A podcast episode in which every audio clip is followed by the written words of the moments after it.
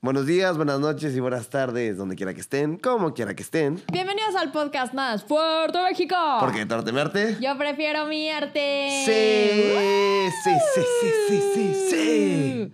Bienvenidos un jueves más. Bienvenidos un jueves más a este podcast que derrama arte, cultura y otras emociones. Exacto, Y que mientras no grabamos somos psicólogos.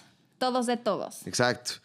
Hemos tenido unas buenas conversaciones en este lugar. Este, es- Unas buenas este, conversaciones. este lugar escuchó bastante. Sí, es bueno. Pero antes de empezar, qué gusto tenerte de vuelta, Fersiler. A ti y a tu cámara nueva. Tian, pues, Tian es Tian. Y, y pues nada, ¿quieres mandarse saludos a alguien? Oye, Tian, hoy el día que estamos grabando esto es el día del músico. Entonces, Ah, felicidades, Tian felicidades Col. Tian, por eso trajo vino hoy. cumpleaños del babo. Ah, y el cumpleaños del babo. Felicidades. Babo no el de Cartel de Santa. eh, babo el otro babo. El otro babo. Ahora, si Babo el de Cártel de Santa está escuchando esto, Y es su me Saludos. gusta. Y es su Y cumpleaños. es su cumpleaños.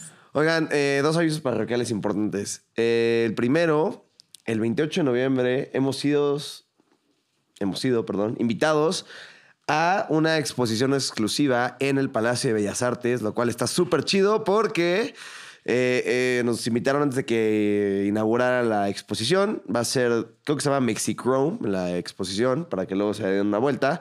Y son varias fotos No, tomadas. sí se llama Mexichrome. Sí, Mexichrome. Ah, ok.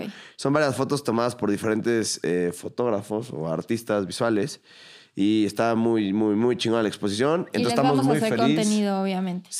muy felices de que nos hayan invitado. Ya les iremos platicando más de qué se trata todo este proyecto, pero estamos muy contentos. Qué chingón cuando estamos haciendo algo que nos gusta tanto y vemos que está dando frutos. Sí, Pues ¿no? sí, sí. O sea, me gustó el mail, ¿no? Como espero que es- estén bien, estén llenos de alegría y los queremos invitar a la exposición. a que Llenos de vengan. alegría. Sí, y no es de huevo aquí, ¿no? Pero eh, el otro aviso parroquial, el día martes fue cumpleaños de René Magritte. ¡Uh! Gran fan del podcast. Que le mandamos un saludo. Pero así es, ¿no? Arroba René Magritte. Arroba- Magritte. Que- Sí, estaría- alguien ya, QPD. llámese René Magritte en Instagram, estaría de huevos. Oigan, pues ahora sí hay que empezar con este artista que es un grande de los tops Es de los tops, tops, tops y... y se viene capítulo largo. Sí, es largo. Mira, O sea, largo midiendo Es- lo mismo que los de todos, largo para nosotros tenemos que hablar más rápido. pero mira, eh, al final es un artista que tiene mucha información, que su vida podría ser tediosa, pero nosotros siempre la contamos divertida, entonces vamos a hacer que esto funcione. ¡A huevo! Ok, te- si vas al y está periférico y estás interesante, zurrado. interesante. Zurrado. Ojalá no literalmente. Yo sí me cagué una vez en viaducto. ¿Sí? No, Sí, ¿cómo? me tuve que bajar unas hamburguesas, cagada entera. Sí, Qué sí, hermoso ¿eh? sí. intro. Eso déjalo así. Por favor, ponlo y luego que vuelva a empezar el capítulo. Por favor. No, yo una vez, yo también solo me he cagado una vez. Ah, no, yo me he cagado varias. no solo una. Cagué varias. O sea, de hecho, Tian fue testigo de una en la que me cagué en prepa y entonces Tian tuvo que bajarme mi mochila al baño y mi mamá tuvo que ir por mí a la escuela porque estaba cagada entera. Ah, eso sí me la sé. Tian, ¿Literal? Tian desde chiquito tirando paro. sí, ¿eh? me tiró el paro cabrón, machín. Oiga, para no seguir hablando de cacas, que podríamos hacerlo todo el día, vamos a hablar de uno de los pintores impresionistas, que él no se ca- caracterizaba como impresionista, pero, pues bueno, nosotros sí lo caracterizamos como eso, así que vamos a hablar de Edgar Degas. Edgar Degas. Conocido coloquialmente en México como Edgar Degas. Degas. Pero- Del- el del gas. Pero pues como Tía nos explicó, en, fr- en francés la S al final no suena, entonces como dijo la Yeya es Edgar Degas. Gracias, Sebas. Gracias, Tingol. Es, es que, es que no, el, el catalán tiene una Pues es fusión de que, francés. no, y es que aparte, Tía no habla catalán. pues hay, un- o sea, Barcelona está Figueres, nada, sí. está al- A ya- Nada, sí, sí, sí. En Figueres, de hecho, el pueblo de Salvador Sí. Dalí se habla un chingo francés. Sí, de ahí- según yo de ahí Tian No, tomó la está inspiración. La Junquera, que es como el Tijuana de Francia. Ahí está. Mira cómo, cómo Mira. no. Whisky barato y caballero. A huevo. Y el Hong Kong no está ahí. Eso sí, está en Tijuana. Eso está en Tijuana. Saludos. Saludos. Patrocinadores. El que nos patrocina el Y a Hong su Kong. cliente más frecuente, Raúl, Raúl Reyes. Reyes. Oigan, pues a ver, empezamos hablando de Edgar Degas, que nació en París el 19 de julio de 1834 Y pues bueno, su nombre original es Hilaire Germain Edgar Degas, más conocido como Edgar Degas, literal. En español sería Hilario Germán. ¿Estás Hilario de acuerdo? Germán, sí, Hilario, qué nombre más fuerte. güey. Sí, está fuerte. Y pues bueno, pues fue un pintor, escultor y grabador francés. Como dijo la Yeye, es uno de los más importantes dentro de no solo el impresionismo, sino dentro de toda la historia del arte. Y pues eh, es muy importante dentro del movimiento impresionista porque él fue uno de los, fin- de los fundadores, ¿no? Como lo mencioné al principio, él pues no le gustaba que lo apegaran como al movimiento. Él decía que su arte no era impresionista, sino que era, pues no sé, solo lo llamaba como de arte realista o que fuera como realismo puro, ¿no? Eh, fue uno de los grandes eh, dibujantes, no solo en Francia, sino también en toda la parte del mundo. Y eh, pintó, ya lo hablarás más adelante, bailarinas, que es, de- o sea, como sus obras más características llevan bailarinas, llevan carreras de caballos y desnudos. No solo Exactamente. lo hace con el pincel, sino también, ya lo hablaremos más adelante, hay esculturas y fotografías de este, Yep. de este artista, ¿no? Eh, rápidamente, para recordar qué es el impresionismo, si quieren entrar más a fondo de esto, ya lo hablamos en el capítulo de Monet, que justo le estaba diciendo a la Yaya que me diga la tarea de investigar qué, qué número de capítulo era, y es el número 33. Así que por si quieren ir a... pues, no Acuérdense sé. que hay parte 1 y parte 2. Exacto, a darse un clavado y saber qué es más el impresionismo, pero pues se los recuerdo, ¿no? O sea, el movimiento impresionista es el arte de capturar la luz, el color y la atmósfera con pinceladas espontáneas y eh, por lo general son paisajes o escenas que tienen que ver como con... La luz natural. Exacto. Eh, recordemos nada más rápidamente que el movimiento impresionista fue así porque un crítico de arte llamó, ¿cómo se llama? Luis Leroy hizo como un comentario bastante despectivo sobre un cuadro de Monet, eh, específicamente el cuadro se llamaba Sol Naciente, y de ahí pues nació el nombre de impresionismo y por eso es que así se llamó el movimiento, ¿no? Excelente. Así que pues una pequeña introducción, ya abrí un chingo. Oye, antes de seguirnos con su infancia, vamos a poner un poco en contexto para que esto sea más interesante y se empiecen a imaginar a este personajazo. Era un tío raro, güey. Era un tío muy raro. Sí. Era un güey súper tímido, súper sensible, súper retraído y era un güey que literal tenía tanta vida en su interior que se le dificultaba tener vida en el exterior. O sea, era como súper eh, socialmente incómodo. O Ok. sea, era, era un güey extraño. Sí, sí, lo que me contaste, bueno, lo que vas a punto de contar es de su vida es un tío muy extraño. Gracias, Wally. Reafirmando el punto, ¿viste? Trayecto, cabrón. Oye, pues vamos a hablar un poco. Es que no traigo audífonos, ese es el problema. Para los que no me están viendo y me están escuchando en el periférico, no traigo audífonos, entonces... No, no les pudo valer más mal. No les puedo ver más madre, sí. Oye, pues vamos a hablar de su infancia. Eh, fue el mayor de cinco hijos de Celestín Musson de Ga y Agustín de Ga, que era un banquero francés. Eh, este güey empezó a pintar desde muy chavito y después de graduarse el bachillerato en literatura a los 18 años, en el 1853, hizo su estudio de arte en su casa. No puedo dejar de pensar en que la mamá se llama Celestín. Celestín. ¿En qué trabajaba? No, güey, no quiero decirlo. Con ustedes. Celestín. Por eso nos, por eso nos quitan el canal de No, YouTube. no, no, no. Ya nos dijeron que era por estafas de esquemas piramidales, cosa que nunca hemos hecho, así que... Ahora, si quieren que lo hagamos, No, ya ni es siquiera broma, es digas eso. broma, es broma.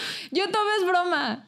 Oye, pero bueno, em, hizo su estudio en su casa y después en 1853 entró a la facultad eh, de París a estudiar leyes, pero el güey pues obviamente le cagaba, se le interesaba y era malísimo en la escuela. Era Es que su súper papá lo huevón. obligó, ¿no? Ajá, porque su Ajá. papá lo había obligado. Qué hueva.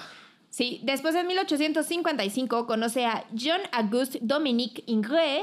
Vámonos. Que estaría chido hacer un capítulo después de Estaría este muy cuate chingón. porque tiene cosas muy padres. Sí. Pero, ajá. Y eh, Deca era súper fan de este güey. Entonces, literal, todo lo que este güey se le decía se le quedó muy grabado. Y aquí hay un consejo que le dio ese güey A que ver. dice: dibuje líneas y más líneas, joven, tomadas de la realidad y de la memoria. Así se convertirá en un buen artista.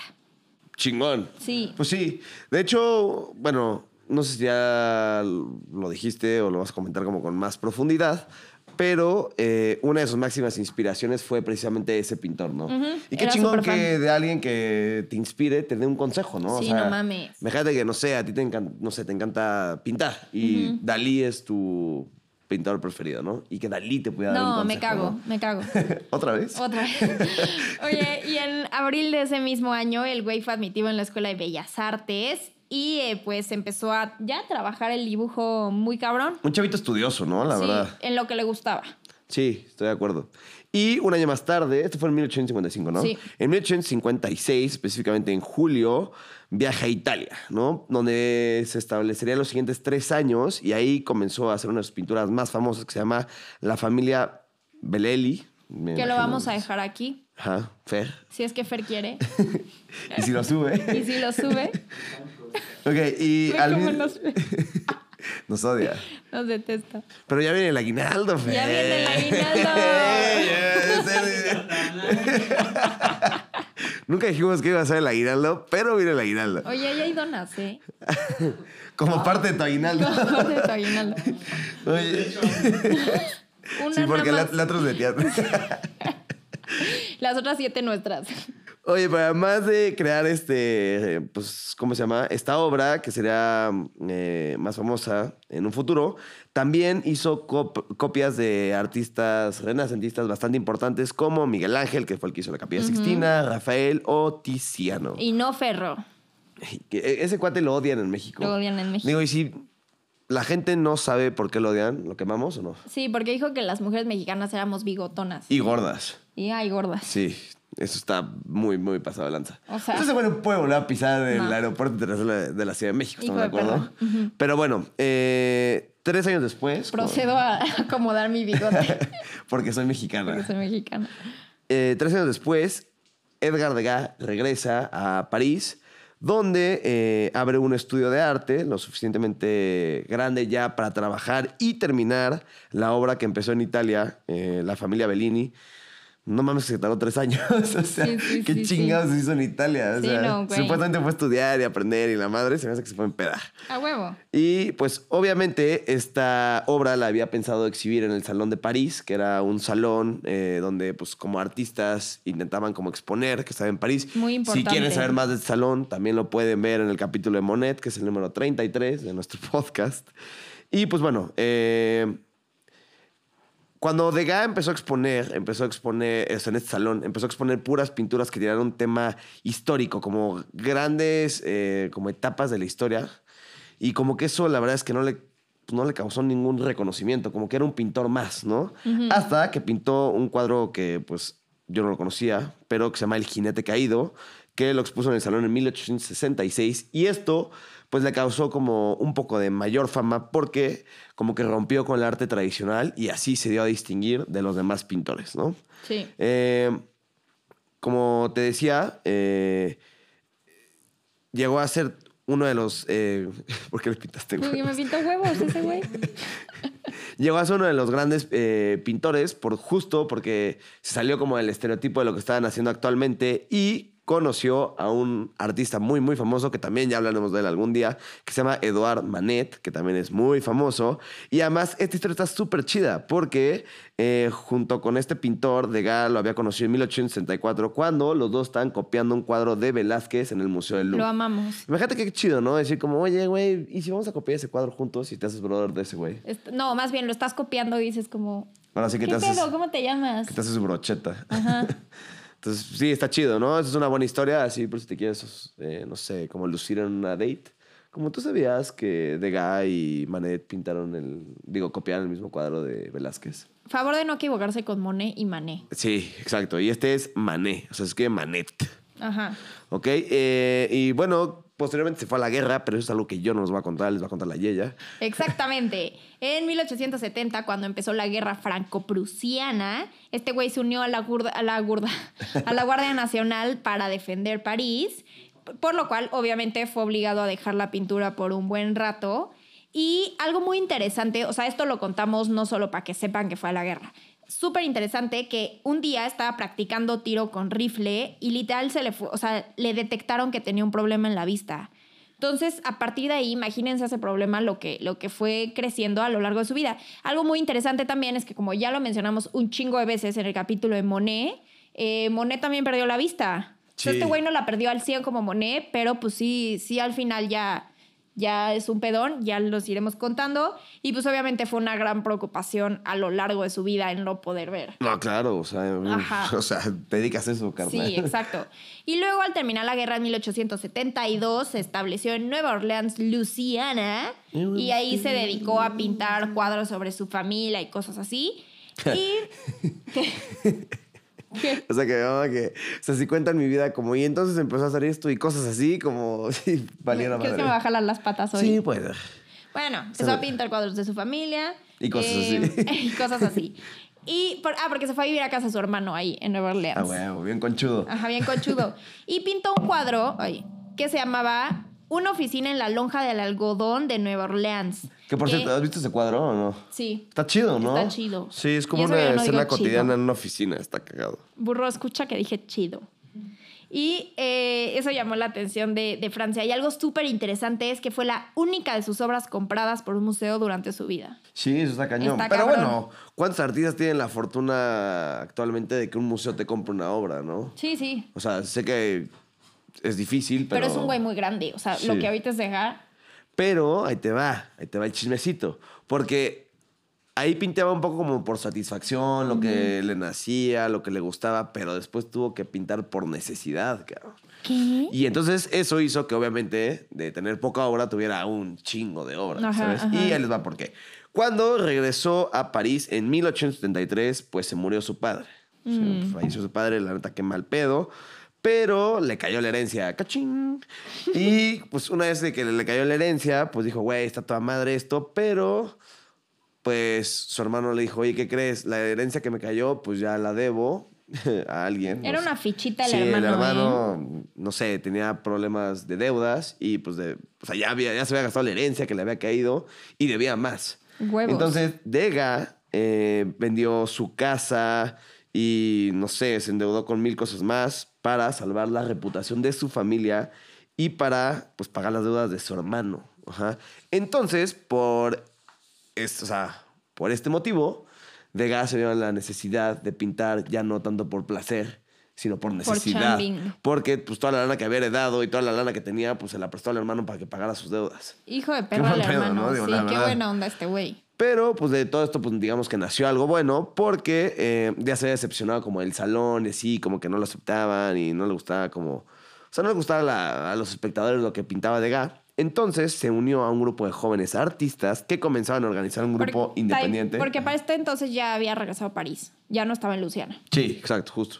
Cuando se muere su papá es cuando regresa a París. Sí. Y entonces, como les comentaba, se unió un grupo de jóvenes artistas que comenzaron como a organizar un grupo de artistas independientes y así, con el fin de exponer sus pinturas, eh, que s- casi siempre estaban rechazadas en los salones estos, o al público no le gustaba, o tenían malas críticas y así.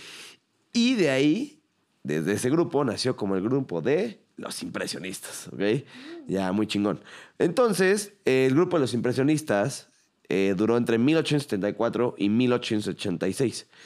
Degas era como de los lidercillos y así, en- porque pues le gustaba como pues tomar las riendas como el grupo y decir, a ver, vamos a exponer esto, vamos a hacerlo así y así, pero lamentablemente tuvo muchos desacuerdos con varios de los... Ay, caray, casi me muero. Tuvo varios desacuerdos con los, tragó una mosca, con los ¿no? demás integrantes del, pues, del círculo, ya sabes. Y obviamente uno de sus desacuerdos principales es que los impresionistas solían pintar mucho al aire libre, o sea, los paisajes los pintaban al aire libre. Y como bien lo comentamos antes de empezar, pues Degas era un cuate que pintaba pues en salón, o sea, en lugares encerrados. Esto estaba como muy en contra de que los, pues no sé, impresionistas pintaran al aire- al aire libre. Y esto incluía a Claude Monet. De hecho, parece que tenían bastante mala relación. Ahorita les platicaré un Ñangue. datillo por ahí, ¿no? Entonces, como Degas, eh, la ya lo dijo, era un cuate muy introvertido, un poco tímido y así. No le gustaba como que, pues como las exhibiciones y que hablaran mucho eh, de, pues, ¿cómo se llama? Como de las exposiciones que están organizando los grupos y así. Y pues obviamente los artistas que están ahí pues querían ganar publicidad, querían ganar clientela, pues que era obvio. Entonces pues eso causó pues una... pues, Sí, no un- sé, una un ruptura dentro del desmadre, sí. grupo hasta que se disolvió en 1886 y valió madre el grupo de, de los impresionistas, pues porque tenían como pues estas peleas, ¿no? Pero lo que estuvo chido es que eh, Degas empezó a hacer lana por todas las cosas que estaba vendiendo, le estaba yendo muy bien y se volvió coleccionista de arte. ¡A huevo! Está muy chido. Y ve nada más a los eh, pintores que compró obra. El Greco, Manet, Camille Pizarro, Paul Cézanne, eh, Gauguin y hasta compró un Van Gogh.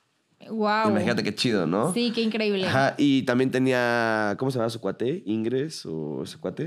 Eh, de la Croix, que es el que pinta, eh, igual, francés este, y Dormier. Eugene Entonces, está- Delacroix. Está muy cool porque además cuando eh, hicieron el inventario de todas las obras que tenía, ya cuando pues, obviamente se había muerto, descubrieron que tenía pinturas de un chingo de artistas, pero el único artista que no tenía era de Claude Monet, porque Pues lo sí, odiaba. yo tampoco tendré alguien, o sea, una pintura de, de alguien que me cague. Pues no, güey, pues para qué chingados, ¿no? O sea, la O verdad, sea, si te caga, pues para qué tendrías algo de Ni él. de pedo. Pero bueno, estuvo cagado porque tenía de todos menos de él. A huevo. Oigan, pues vamos a meternos un poco en el chismecito. Sí, a mí me gusta el chisme. En el lado oscuro. Oscuro. Primero, para empezar, aquí hay un tema muy extraño, es que es que el tema de la mujer estuvo súper vinculado toda la vida con este güey, pero aún así este güey nunca tuvo una relación cercana con una mujer. Qué raro, O sea, ¿no? su mamá se murió cuando él tenía 13 años, entonces sí hubo relación, pero meh, o sea, la neta, Sí. X. Y eh, nunca se casó, nunca tuvo una relación amorosa. O sea, siempre estuvo el güey como solo y alejado de las mujeres. Y de hecho aquí hay una frase que dice, em, hubiera sufrido durante toda mi vida el temor de que mi esposa dijera, te ha quedado bonita después de haber acabado una pintura. Ok. Como que le caiga pedo, así como más guapa que yo esa que pintaste. Ajá. Y aquí entra, yo creo que un poco la historia de por qué le daría miedo que su esposa diga, te quedó bonita esa vieja. Ok, yo he escuchado un poco de esa historia, pero a ver, cuéntala. Ok, a ver, algo aquí súper interesante es que, a ver, Degan lo que más lo conocemos es por pintar bailarinas de, De ballet. acuerdo. Yo lo conozco más por las bailarinas que por las carreras Que de por los caballos, sí. exacto. Más por las bailarinas de ballet. Entonces, este güey eh, frecuentaba a los estudios de ballet donde eran niñas de 10 años, literal, las que iban a las clases, y aún así estaba en las funciones, en los descansos, en los vestidores, estaba hasta Ahí en se la postraba sopa. todo el día. Se pos- literal se postraba todo el día. Literal, o sea, se dice que era un espectador privilegiado. Sí, no. Eso, o sea, de entrada suena ya turbia la situación. ¿Y por qué? Porque en esa época las niñas, la mayoría de las niñas que bailaban ballet eran prostituidas. Ok. Casi siempre por, por sus mamás. O sea, sus mamás decían como, güey, mija, necesito lana, lo siento. Entonces, le entregaban a sus hijas a ciertos güeyes que las iban a proteger, proteger económicamente, pero pues ahí, Guau, Ah, qué ahí iban a locura. estar. Sí. Exacto. Y... em, Y este güey, pues seguro, pues da un taco de ojo ahí y estaba viendo qué onda, Ajá, ¿no? Sí. y entonces este güey, de hecho, en sus pinturas incorporaba a güeyes y los incorporaba que vieran estas viejas y, to- bueno, estas niñas más bien. Sí. Y era boyerista, Sí, justo. O sea, le gustaba ver escenas sexuales. ser, no, observar, Ajá, Ah, más obse- no ma- ser ajá, observado, Más ¿no? no ser observado, exacto. Y este güey ahí andaba y veía como el daño que le hacían esas niñas y lo que sufrían esas niñas, porque él lo representa en sus pinturas. Qué O sea, locura. Ajá. Porque además tú ves una obra de Degas, tipo, hasta en el, ju- hasta en el, ¿cómo se llama el que está aquí en México? El, que está al lado del Jumex, se me fue ¿El nombre. Sumaya? El Sumaya, hay algunas pinturas de Degas y tú ves la pintura y es como, ay, qué padre, una clase de ballet. Pero esa clase de ballet puede traer un fondo muy oscuro. Exacto, y a partir de ahorita ya van a saber identificar si era clase de ballet o Sí, no. güey. exacto. Literal. De hecho, en 1860 la ópera Garnier, que era uno de los escenarios más importantes de París, eh, incluyó la entrada a los hombres llamados abonados, que eran personas que se suscribían, o bueno, perdón, hombres que se suscribían al ballet, y chance dirás como, bueno, ¿qué tiene malo que vayan a ver ballet? Que Entonces, tenían Pues estos 12 y 10 y 12 años, ¿no? Sí, sí, carnal. Para empezar por ahí. No, pero no solo se suscribían. A ver, o sea, estos hombres abonados, o sea, el abono les ofrecía acceso tras, ba- tras Y buffet, ¿no? bambalinas. Literal. Entonces, ellos podían entrar como en un fast pass. Como camerino y Directo buffet, a, o las, sea, a las bailarinas. qué locura, o qué sea, locura. tu abono era comprar tu VIP en el Corona Capital. Sí, sí, sí, tenías Literal, todo. ajá, Con literalmente. todo y tu pulserita esa que nunca... Con todo y tu pulserita. Y esto obviamente ex- o sea, provocó que existiera un estigma entre las bailarinas de esa época de que pues todas eran, eran prostitutas, Prostitutas, aunque no todas claro. eran, pero pues sí bastantes eran. Sí, sí, sí. Se Y- normalizó, digamos. Ajá, años más tarde, investigadores profundizaron en la pieza y afirmaron que justo este güey sí pintaba esas escenas. Sí. Porque eh, de hech- eran pinturas, o sea, que eran moldeadas con heridas de prostitución. O sea, las niñas eran eh, sometidas a malos hábitos, a madrazos, a a, a tratos horribles y este güey lo sabía representar perfectamente bien en sus pinturas. Entonces aquí algo, entra algo súper interesante que este güey plasma la contradicción del teatro detrás de escena porque pone la belleza del ballet, pero la, el horror de la pedofilia. Sí, claro. A mí, O lo, sea- a mí lo que me parece un poco raro es que, de lo que leí de Degas, es que, por ejemplo, justo le gustaba pintar en, eh, como en su estudio, o sea, como en un- su cuarto, digamos. Entonces nunca pintaba, eh, o sea, como las cosas al momento. O sea, cuando estaba viendo la clase de ballet, no la estaba pintando. O sea, Memoria como- fotográfica, Exacto, pa. pero entonces, o sea, ¿qué estaba haciendo, no? O sea, está más creepy que se queda ahí parado viendo a la Exacto. ballenas. Por lo menos ni siquiera disimulaba así tantito de, oye, güey, o sea, estoy medio pintando y soy artista. Exacto. No, Ya sabes, el clásico amigo que te dice, oye, soy fotógrafo, te puedo tomar unas fotos, amiga. Justo, tú me, tú me hiciste su antes de conocerte Pero yo te bien. doy una cuenta de eso. O sea, Oye, y entonces, justo eh, algo culero es que este güey ponía como, o sea, contemplaba como estas viejas estaban escuchando al maestro, pero él lo representaba como poniéndoles la belleza del cuerpo, pero deformación en la cara. Y eso quiere, o sea, representa todo ese tema de la pedofilia. Imagínate lo culero. Y Qué ahora locura. también dirías, ok, este güey solo las pintaba, no hacía nada. Pero el güey era una mierda también. O sea, literal, él hacía que sus modelos, bueno, sus bailarinas posaran durante horas enteras soportando incomodidades. Imagínate tú la- el dolor de ellas posando. sí, no. Y él las llamaba mis pequeñas monas. O sea, les decía monas de, de changuitas, literal. No, qué horror. Y aquí hay una, una frase que literal se lo dijo a Pierre George Gianot, que dice, he considerado quizá demasiado a menudo a la mujer como un animal. Chinga Ok. tu pito. Sí, está loco este cabrón. Oigan, Exacto. eh, nada más rápido, este. Lo de la mujer. Este, también leí una historia de que a las bailarinas luego, cuando las contrataba para que fueran modelos y demás, o cualquier cosa, les preguntaba como, ¿y tú qué religión eres? Y era como, ah, pues yo soy protestante. Ah, no te quiero aquí, bye, gracias. sí, sí, O también sea, era ah, es que soy así. judía. Ah, no, a la chingada. O sea, como Sí. que además de eso era antisemita y así. O sea, era un personaje... Pues, la- del EB. Sí, sí, sí, es un personaje complicado, o sea, Sí. con una actitud complicada porque además no era social, era tímido. Entonces yo creo que por ahí lo del boyerista sí pudo haber sido muy Sí, probable, muy ¿no? probable. O sea, Y para cerrar el tema de las bailarinas, ajá. eh, pues justo hacía hincapié en pintar los tutús, pero también el lado oscuro de ese mundo. Entonces hay una obra que lo representa muchísimo que se llama Letual, que es, aparece una bailarina iluminada por los focos, pero atrás de ella un hombre eh, pues escondido en la parte de atrás. Eso representa perfectamente todo lo que acabamos de hablar. Mm. Exacto, sí, justo. Listo, Eh, acabado mi monólogo, podría puedes ser, él seguir. podría ser el hombre, ¿no? Seguramente, Sí. yo o sea, creo que chance de hasta sí. hacer un autorretrato, Sí, ¿no? la neta yo no me compro que haya sido un santo nada más ahí diciendo, Me encantan las bailarinas. me de ballet. encantan. Sí, no. Oye, y justo, o sea, nada más como para cerrar y este capítulo que ha estado un poco largo, pero muy divertido, les dije que iba a estar bueno, eh, comenzó a aislarse cada vez más, más y más. O sea, como tú bien lo dijiste, te- a su fiel creencia, eh, creencia, perdón, este, pues se- empezó a ser muy tímido, se empezó a aislar, ya no tenía contacto con la sociedad ni nada, hasta que eventualmente pues, su carrera terminó en 1912, dejó de trabajar y pues no, me imagino que fue por temas de lana o así, pero fue obligado a mudarse de su casa, no dice por qué, se mudó, pero pues se mudó, la mandaron a la chingada y pues llegó a tener un aislamiento social muy cabrón, o sea, en donde literalmente la gente lo veía caminando solo en las, en las calles hasta que un buen día de septiembre de 1917 lo dejaron de ver y pues ya se murió. O sea, tal y, cual. Y aparte se murió ya prácticamente ciego, ¿no? Sí, justo. Ah, bueno, es algo que no había También está mencionado, pero durísimo. sí. O sea, la ceguera pues le fue avanzando y avanzando y avanzando y pues además de que era un cuate retraído, poco social, tímido y no sabemos si con problemas psicológicos o pedofílicos, pero... Y, y aparte algo muy interesante es que este güey siempre fue fiel a su, creye- a su creencia de que un pintor no debía tener vida personal. Sí, bueno, pues esa era la creencia de este cuate, ¿no? Digo, al final fue un cuate muy famoso, tuvo éxito. Y pintaba padre. Sí, sí, sí. te- o sea, yo creo que lo, lo hablamos en su infancia, ¿no? Fue un cuate que estudió mucho, ¿no? Estuvo en el Bellas Artes, abrió un estudio, o sea, la verdad es que un cuate con mucho talento, eso no lo vamos a negar. Pero, pues, por otro lado, puede ser un cuate bastante... Difícil. Sí, exacto. Oye, pues qué interesante capítulo. Obviamente nos encantaría hablar mucho más de este hombre tan interesante, pero pues acuérdense que Fer y Tian nos pegan, así que tenemos que acabarlo. eh, o sea, Lamentablemente. lamentablemente. Pero esperemos que les haya gustado. La neta, a mí sí me gustaría tener un cuadro suyo en mi sala, más sin embargo, sí me daría nervio decir como, güey, estoy viendo a estas niñas que fueron abusadas, abusadas pervertidas, sexualmente sí. 24/7, no me gustaría, pero pues sí pinta bonito, el güey. Ah, bueno. Pinta chido. Pinta chido. También es para toda, todo estilo, no sé, como que siento que tiene que quedar en una casa en específico, en un museo, así. No lo veo como. No, pero de todos modos está O sea, feo tipo en el este contexto. estudio de arte que es muy minimalista, no veo un Degas aquí colgado.